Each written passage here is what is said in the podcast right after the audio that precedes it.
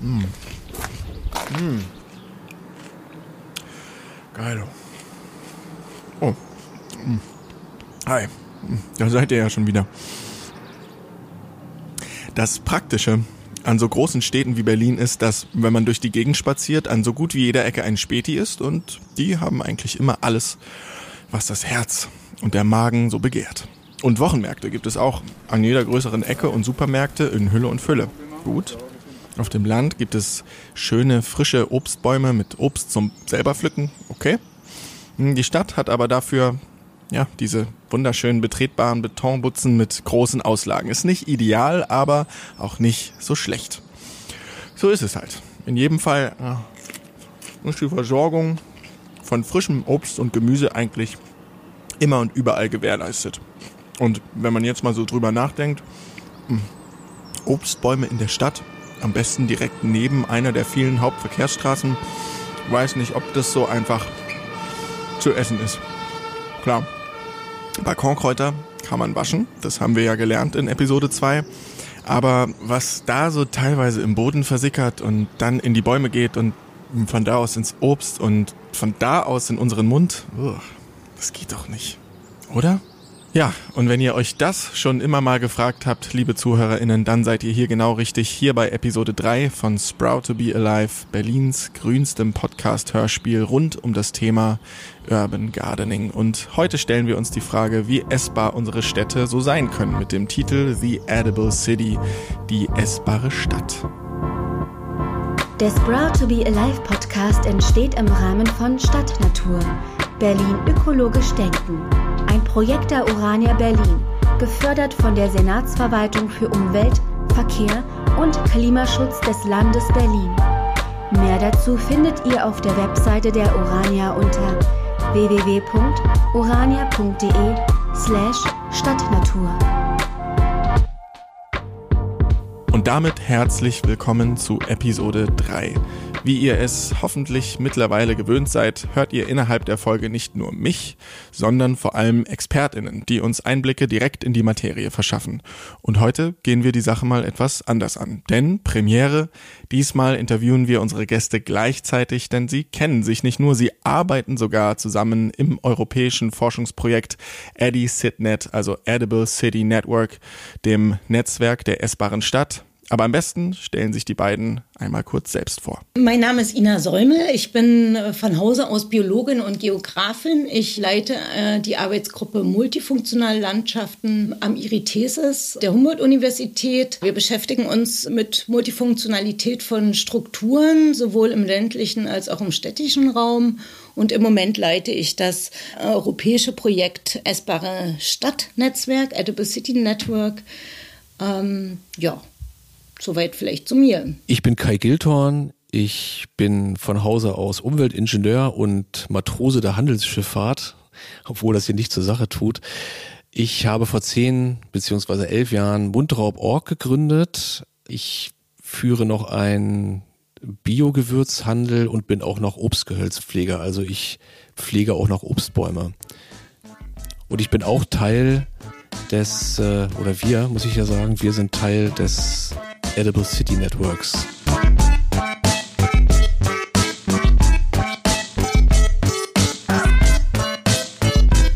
Herzlich willkommen, Ina und Kai. Danke, dass ihr euch die Zeit dafür nehmt, uns von eurer Arbeit zu erzählen. Und bevor wir das viel genannte Edible City Network thematisieren, sollten wir vielleicht einmal kurz klären, wie ist denn eigentlich das Konzept der essbaren Stadt und wo kommt es her? Ja, die essbare Stadt ist was, äh, was eigentlich aus dem englischsprachigen Raum gekommen ist und das ist ein ja, so ein, äh, so ein sehr catchy Name, wie das ja heutzutage ähm, modern ist, um etwas bekannt zu machen. Und es geht natürlich nicht darum, dass man am Beton der Stadt und an den Häusern nagt, sondern es geht um eine nachhaltige Nahrungsmittelproduktion, Nutzung, Verteilung in der Stadt. Es geht darum, dass man äh, mehr lokale Ernährung fördert. Ein äh, Aspekt davon ist das Urban Gardening, aber natürlich nicht das alleinige.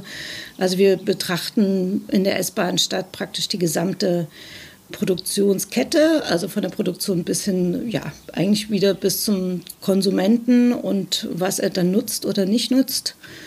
Und das umfasst praktisch die essbare Stadt, das gesamte urbane Ernährungssystem. Catchy ist ein gutes Wort, weil essbare Stadt oder Edible City, wie Ina sagte, das kommt aus England und es ist catchy, aber es ist eigentlich gar nicht so neu, weil die essbare Stadt gab es früher auch schon. Ähm, ich wohne hier in Neukölln und ich habe hier einen Bewohner im Haus, der hat mir erzählt, dass man in den 60er Jahren hier noch Hühner gehalten hat auf dem Hinterhof und sogar zwei, äh, zwei Schweine im Stall stehen hatte. Oder wir kennen das Bild äh, nach dem Krieg, als vor dem Reichstag auf der Reichstagswiese Kartoffeln angebaut wurden. Ja, also das ist äh, gar nicht so gar nicht so neu, sondern früher war es einfach notwendig, dass man die Produktion und den Konsum von Lebensmitteln sehr nah beieinander hatte, aber durch die intensive Landwirtschaft, durch die ausgeklügelten Logistiksysteme ist es eben viel einfacher geworden, von weit her Lebensmittel heranzubringen. Und die essbare Stadt bringt eigentlich die Produktion von Lebensmitteln auf städtischem Raum mit dem Konsum zusammen.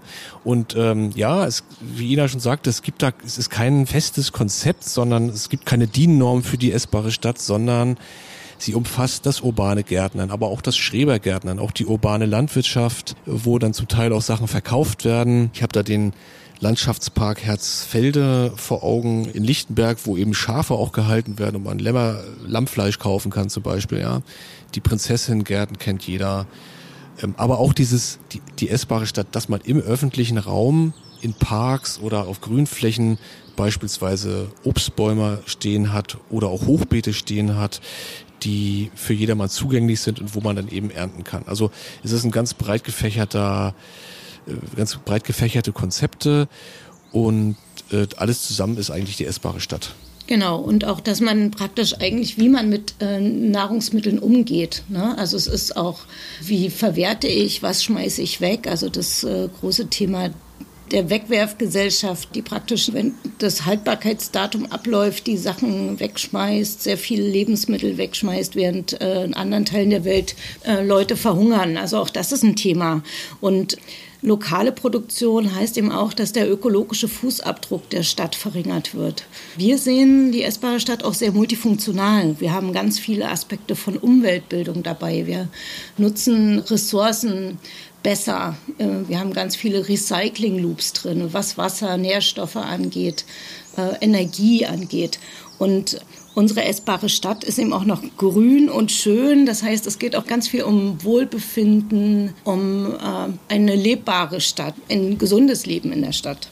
Das Konzept der essbaren Stadt betrachtet also unser gesamtes urbanes Ernährungssystem und versucht neue Wege zu gehen. Und dafür braucht es halt ein paar mehr Köpfe, die sich zusammenstecken.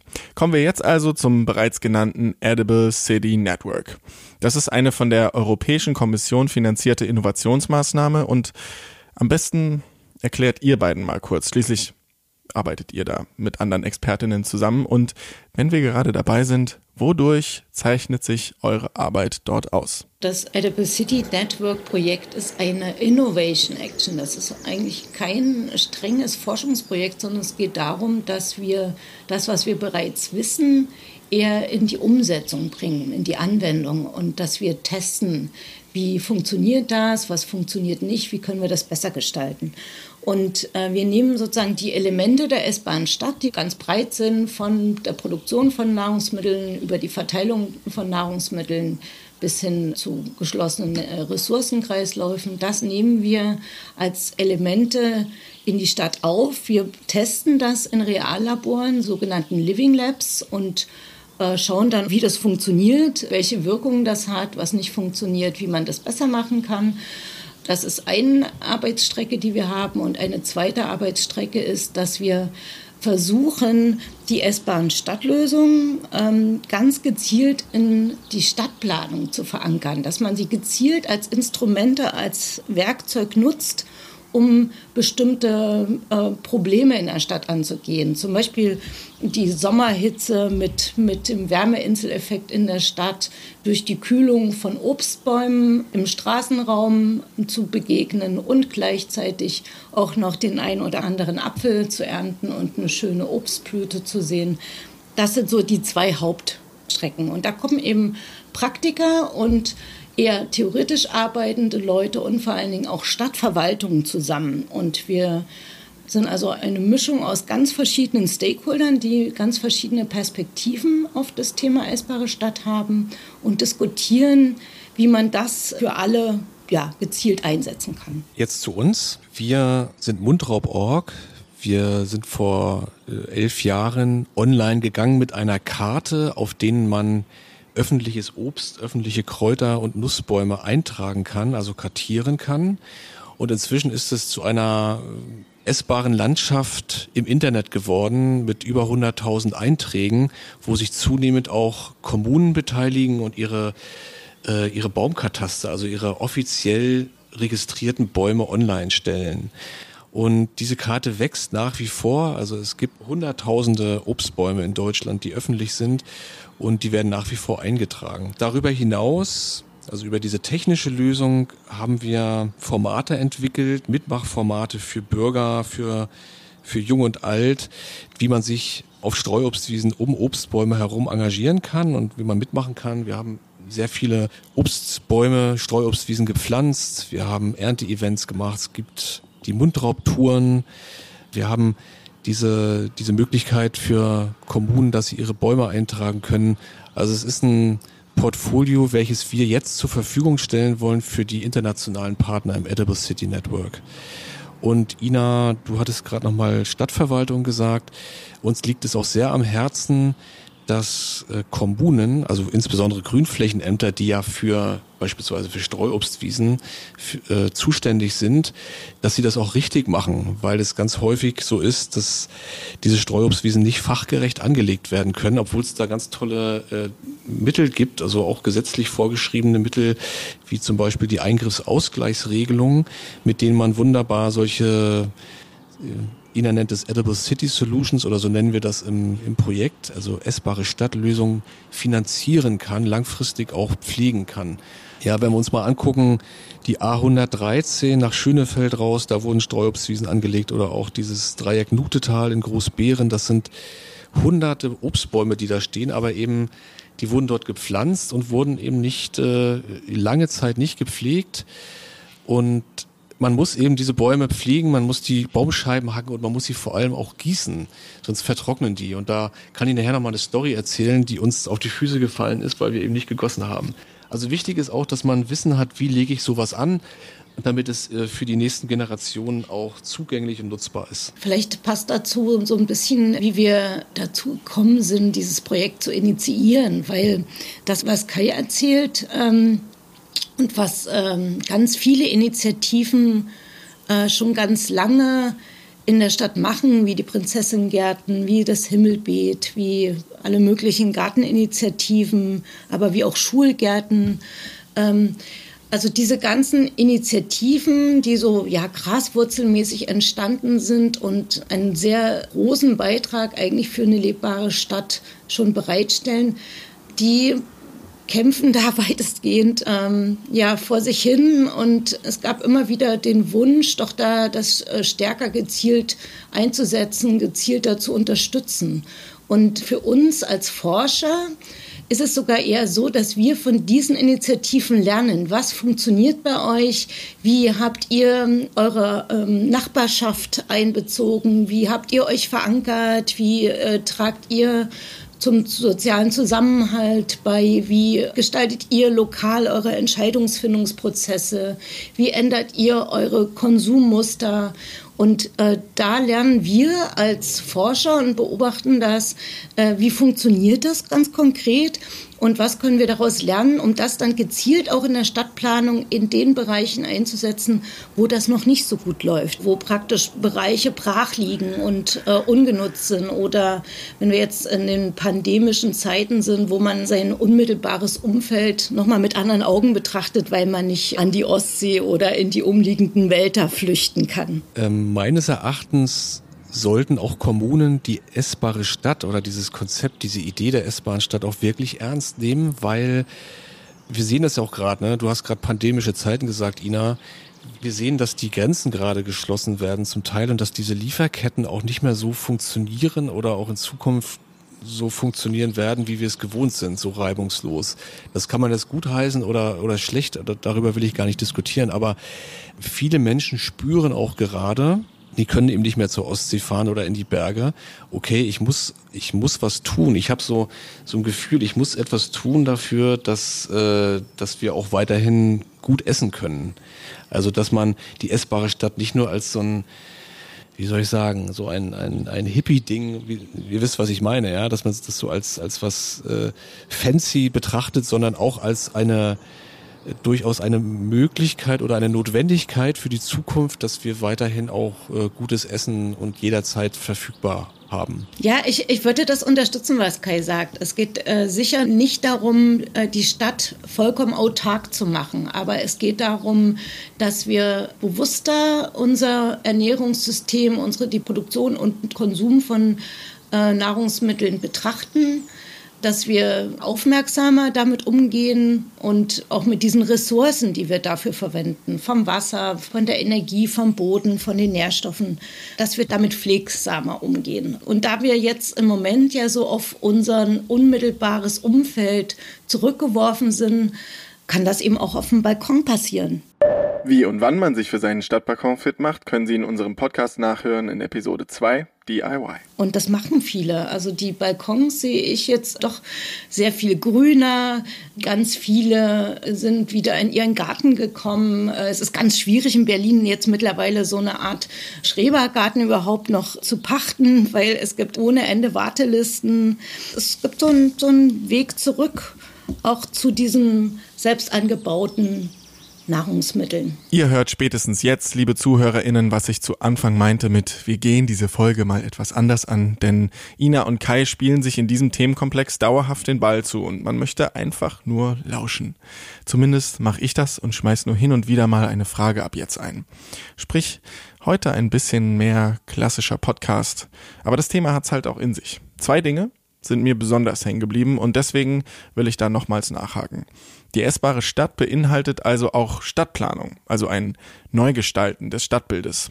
Gehören also die grüne und die essbare Stadt zusammen? Die grünen Dächer und die grünen Fassaden hat man ja schon ganz stark in den 80er Jahren, 1980er Jahren äh, ganz stark unterstützt mit vielen Maßnahmen. Und die grüne Stadt ist schon länger ein Leitbild. Ähm, wir kommen nicht so ganz an den Beton ran.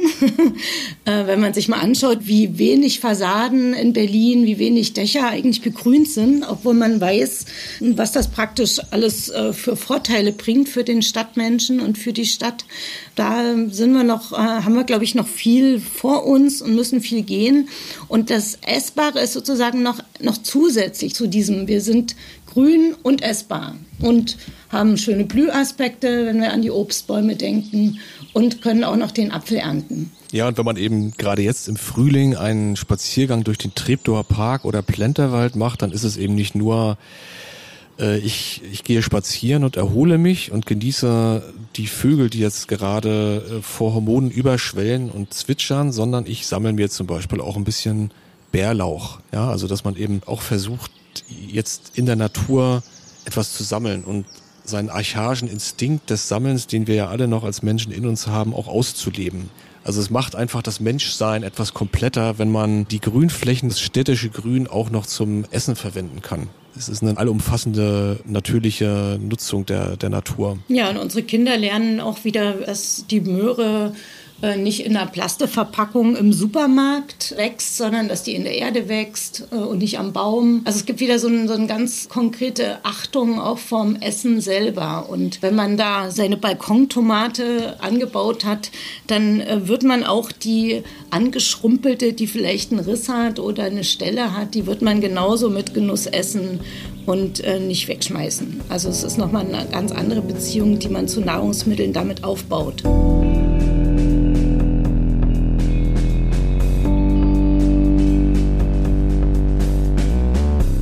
Den zweiten Punkt, den ich besonders spannend finde, ist, dass im Edible City Network Stadtverwaltungen, praktische und theoretisch forschende und anwendende Personen zusammenarbeiten. Diese Mischung aus Theorie, Praxis und Administrative Welche Vorteile ergeben sich denn daraus? Wir haben ja im Projekt ja, Menschen aus mehr als 13 Städten weltweit von vier Kontinenten vereint. Und wir sind mit dem Projektstart relativ schnell dann in die Pandemie gerutscht und haben dann praktisch uns mit Sachen auseinandersetzen müssen, die weltweit interessant sind. Und es äh, ist immer wieder interessant, dass man an ähnliche Probleme kommt. Zum Beispiel in so Entscheidungsfindungsprozessen mit verschiedenen Akteuren aus der Praxis, aus der Theorie, aus der Administration, aus verschiedenen Feldern in der Stadtverwaltung. Da gibt es immer wieder sehr unterschiedliche Perspektiven und auch Konflikte. Und die muss man aushandeln. Es nutzt nicht, da in Schwarz-Weiß-Perspektiven stecken zu bleiben, sondern man muss im Gespräch bleiben. Man muss eine gemeinsame Sprache finden. Man muss offen sein, von dem anderen lernen zu können. Und man ist eigentlich nicht jetzt, äh, du hast uns ja als Experten vorgestellt, aber eigentlich dieses Expertentum ist eigentlich out. Ich glaube, es kommt eigentlich darauf an, dass man sich zuhört, dass man in dem, was der andere weiß und diesem Wissensschatz, dass man den anerkennt und offen ist, den mit einzubeziehen und dann gemeinsam etwas Neues schöpft. Also das ist, glaube ich, wirklich etwas, was wir jetzt über kulturelle Grenzen äh, lernen und dass wir auch sehen, welche gemeinsamen Probleme wir haben und wie möglicherweise Strategien, die jemand am anderen Ende der Welt in Montevideo nutzt, vielleicht auch sinnvoll sind in Berlin und umgekehrt. Und das sind ganz spannende Sachen und ich glaube auch, das ist für alle Teilnehmenden ein interessanter Lernprozess. Wir erschließen ganz neue Wissensräume, würde ich sagen, als Wissenschaftlerin, ne? dass man auch als Wissenschaftler aus diesem Tunnelblick rauskommt und ganz andere Arten von Wissen erschließen. Also hochgradig spannend. Definitiv hochgradig spannend. Kann man diesen globalen Ansatz dann als Leitthema beziehungsweise als Fokus des Edible City Networks sehen? Ja, da gibt es auch wieder so ein catchy Word im Englischen, das ist Co-Kreation, also Co-Creation. Und Co-Kreationen hatten nicht so einen paternalistischen Ansatz. Es gibt irgendwelche Experten oder Leute, die wissen, wie es geht und die leiten die anderen an und erklären ihnen die Welt, sondern es wird etwas zusammen, also die Idee wird schon zusammen entwickelt. Es wird, äh, also das passiert in unseren Living Labs. Living Labs, kurz LL oder Reallabore, arbeiten im Realkontext mit benutzerzentriertem Ansatz und sind eine Gemeinschaftsarbeit zwischen Wissenschaft und Zivilgesellschaft. Dabei steht das gegenseitige Lernen in einem experimentellen Umfeld im Vordergrund. Das passiert in unseren Masterplänen. Die Akteure setzen sich zusammen und einigen sich erstmal darauf, was sie machen wollen. Es ist nicht so, dass wie bisher Partizipation stattfand, dass irgendein Planungsbüro irgendwas am Schreibtisch entwickelt das schön layoutet, präsentiert und dann darf der Bürger noch mal drauf gucken und sagen, aber hier hätte ich jetzt gern lieber eine Kirsche und da lieber eine Brombeere, sondern es ist praktisch von Beginn an eigentlich lässt man sich auf ein Abenteuer ein und entwickelt es gemeinsam. Also das ist das Zentrum. Und wie funktioniert das? Kommt man mit diesen verschiedenen Wissenshintergründen zu einer besseren Lösung? Für mich eine multifunktionellere Lösung, die auch tragfähiger ist, weil wenn die Leute die Idee selber mitentwickelt haben und selber den Baum mitgepflanzt haben, um im Bild von, von Kai zu bleiben, oder die Pilze oder Bärlauch im Park gesammelt haben, dann achtet man das mehr und pflegt es auch mehr und entwickelt es weiter. Jetzt haben wir eine grundlegende Vorstellung davon, wie das Edible City Network arbeitet. Und um das nochmals kurz zu wiederholen. Außer den Forschenden schließt dieses Netzwerk sowohl die Administrativen, wie zum Beispiel die Stadtverwaltung, als auch uns alle als Bevölkerung ein. Bleiben wir doch noch mal kurz bei diesen beiden Punkten. Wie ist es da bei einer Stadt wie Berlin? Wurden eurer Meinung nach die Ziele der essbaren Stadt hier zufriedenstellend erreicht? In Berlin hat die essbare Stadt es ja immerhin bis in die Koalitionsvereinbarung der noch regierenden Koalition geschafft. Also äh, Berlin soll essbare Stadt werden. Das heißt, es gibt immerhin schon auf höchstem politischen Level dafür eine Sensibilität und man sieht die Chancen, die darin bestehen, man anerkennt die Beiträge der Initiativen der S-Bahn-Stadt für die Stadtgesellschaft an.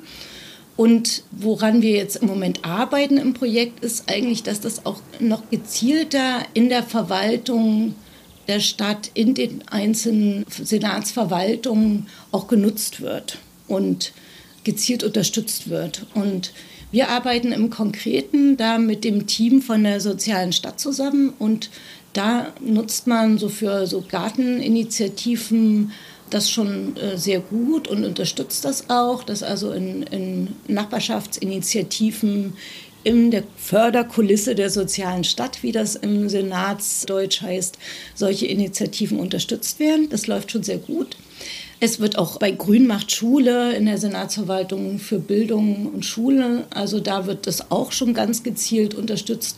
Und es gibt in Berlin eine Ernährungsstrategie. Also es wird schon auch das große Bild, wie ernährt sich die Stadt, wie essen wir, da, da gibt es schon eine, eine höhere Sensibilität, das auch jetzt praktisch umzusetzen. Aber das ist natürlich auch ein Prozess, den wir weiter voranbringen müssen und um das auch so ganzheitlich zu verankern in der Stadt. Ja, also ich würde sagen, wir sind auf dem Weg. Und aus Sicht der, ich sag mal, der Initiativen der Grassroot-Bewegung, der Start-ups, ist Berlin natürlich auch ganz vorne mit dabei gewesen. Wenn wir mal zehn Jahre zurückschauen, die Prinzessinnengärten sind hier entstanden. Das waren so, ich glaube, mit die ersten oder sogar die ersten, die in dem Ausmaß äh, urbanes Gärtnern betrieben haben oder so öffentlichkeitswirksam zumindest. Die sind ja dann wirklich in ganz Deutschland beschrieben worden.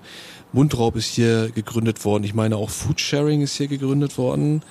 Berlin ist da einfach auch ein ein Ökosystem gewesen, wo solche Initiativen wirklich begonnen haben und wo es dann in die Welt gegangen ist die essbare Stadt selbst kommt, glaube ich, aus Andernach oder Kassel, aber trotzdem so die so richtig Fahrt aufgenommen hat in dieser Stadt. Und was mich besonders gefreut hat, jetzt um auf die Stadt oder auf die Verwaltung zu kommen, dass jetzt in einigen Ausschreibungen zu Streuobstwiesen eben ein ein Nachweis der Qualifikation gefordert wird, also dass man Obstbaumwart oder ein, ein Zertifikat hat, um nachzuweisen, dass man auch wirklich fachgerecht sich um Streuobstwiesen kümmern kann. Das ist auch schon mal aus unserer Sicht ein großer Fortschritt. Ja, ich würde auch nur sagen, dass auch in den Verwaltungsstrukturen ja, dass immer mehr erkannt wird, was da für ein Potenzial dahinter ist. Und man muss eben auch mit bedenken, dass so eine Prozesse, so eine Veränderungsprozesse auch langsame Prozesse sind. Äh, dass äh, die Leute diese Vorteile kennenlernen und systematisch jetzt einsetzen, das,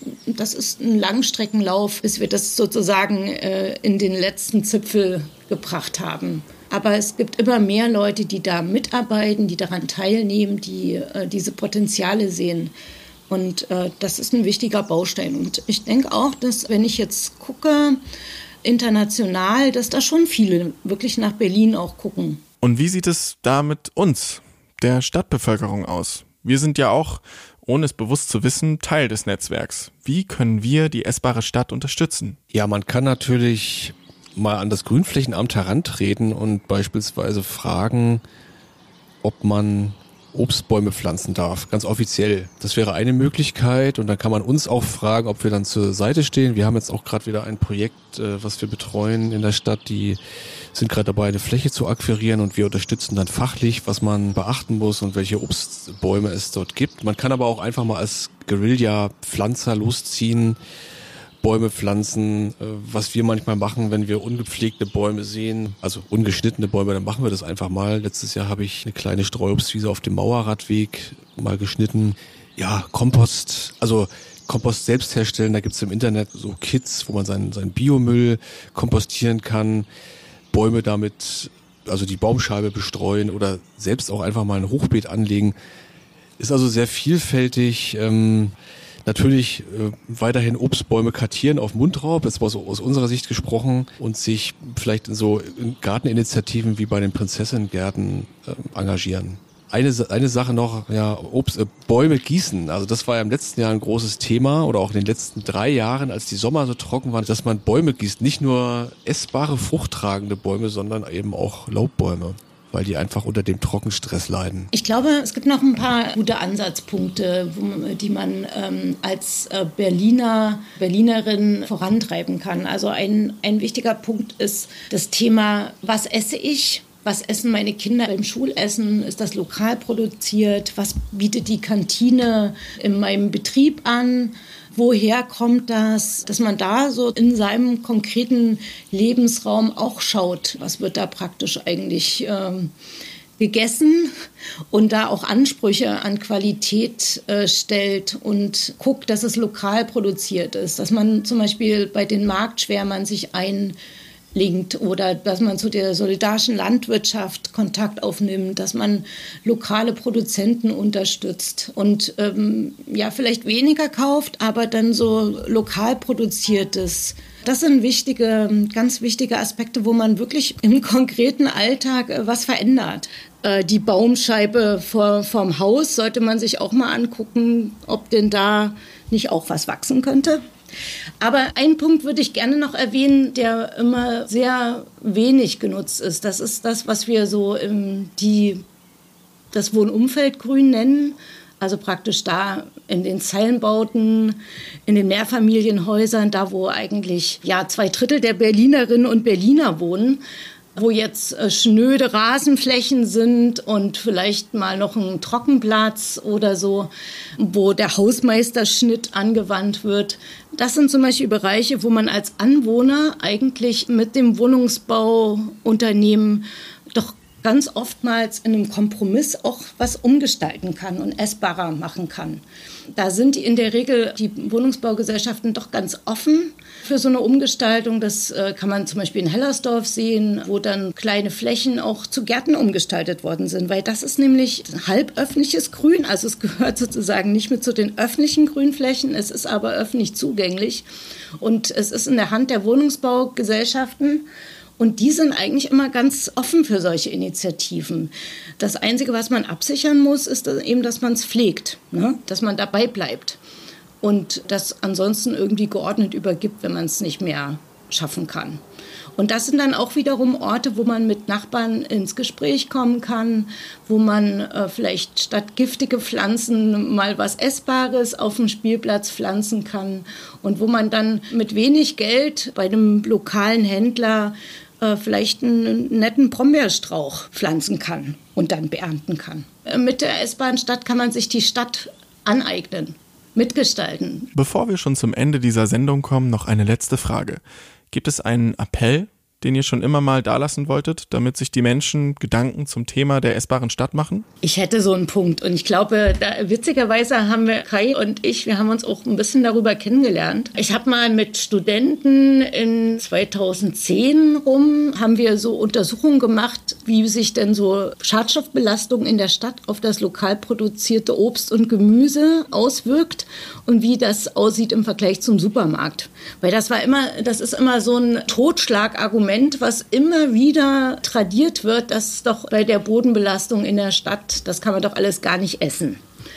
Und dann habe ich sozusagen bei den, als wir die Obstbäume untersucht haben, haben wir eigentlich unsere äh, Standorte in der Stadt basierend auf dem Mapping von, von Mundraub ähm, ausgesucht und haben praktisch dann auch an der Frankfurter Allee oder an so ganz stark befahrenen Straßen auch Obstbäume äh, untersucht und äh, sehr viele Proben genommen und konnten also feststellen, dass die auf jeden Fall unter den Limits, die gesetzlich vorgeschrieben sind für Blei und Cadmium etc. liegen, dass sie also, wenn man die natürlich abwäscht, unbedenklich sind und oftmals sogar unter den Limits, was das Supermarktgemüse äh, und Obst äh, so hat so dass sie eigentlich und dass man sagen kann, eigentlich ist es unbedenklich mit ein paar Vorkehrmaßnahmen, aber es ist auf jeden Fall kein Totschlagargument. Und trotzdem hält sich dieses Klischee wirklich standardmäßig, das, dem begegnet man, man immer wieder. Kann man das dann überhaupt essen? Und da kann man so viel Studien und Untersuchungen machen, wie man will. Die Bad News, die halten sich. Also das Klischee. Und dann wird man auch immer wieder äh, von Journalisten danach gefragt. Das passiert also immer zur Erntezeit, taucht das immer wieder auf und dann kriege ich solche Anrufe und äh, muss da Interviews geben. Und dann sage ich immer, Leute, wir müssen die Suppe auslöffeln, die wir uns selber eingebrockt haben, weil wir sind der Verkehr, wir transportieren den Kram äh, in der Gegend rum, wir bauen es nicht lokal an, wir wollen im Winter die Erdbeeren essen und die, äh, die Avocado aus Chile oder sonst wo und die Trauben aus sonst woher.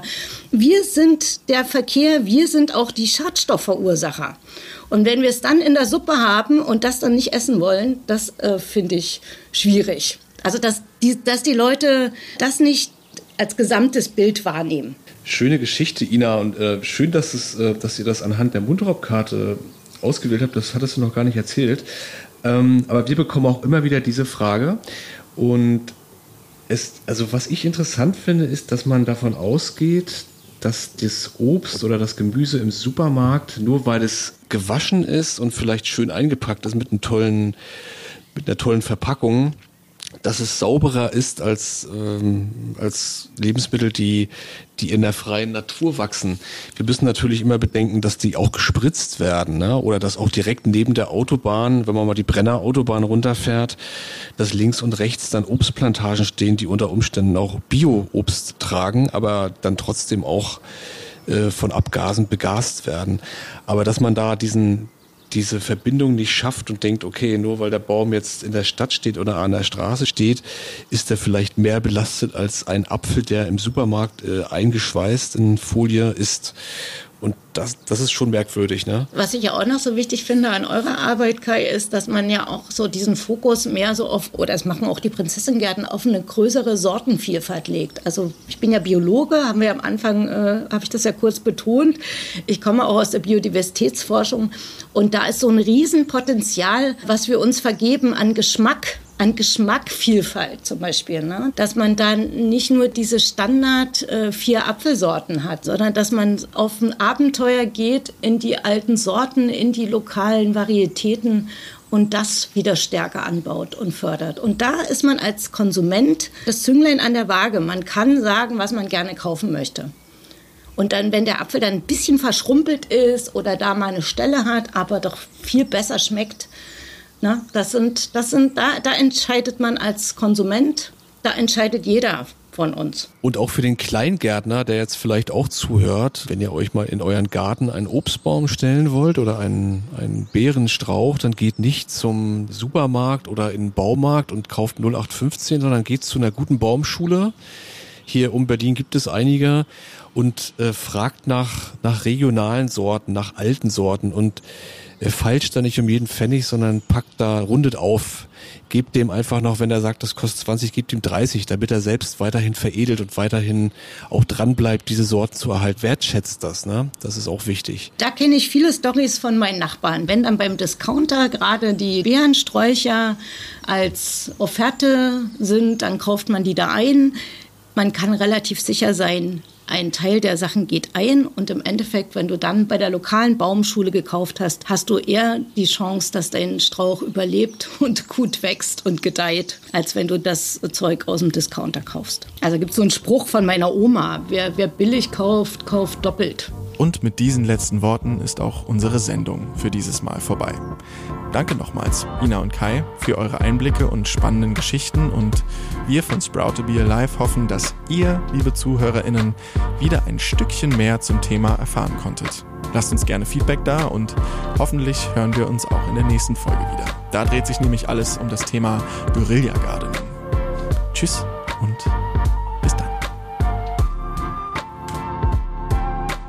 Der Sprout to Be Alive Podcast entsteht im Rahmen von Stadtnatur, Berlin ökologisch denken. Ein Projekt der Urania Berlin, gefördert von der Senatsverwaltung für Umwelt, Verkehr und Klimaschutz des Landes Berlin. Mehr dazu findet ihr auf der Webseite der Urania unter www.urania.de slash Stadtnatur.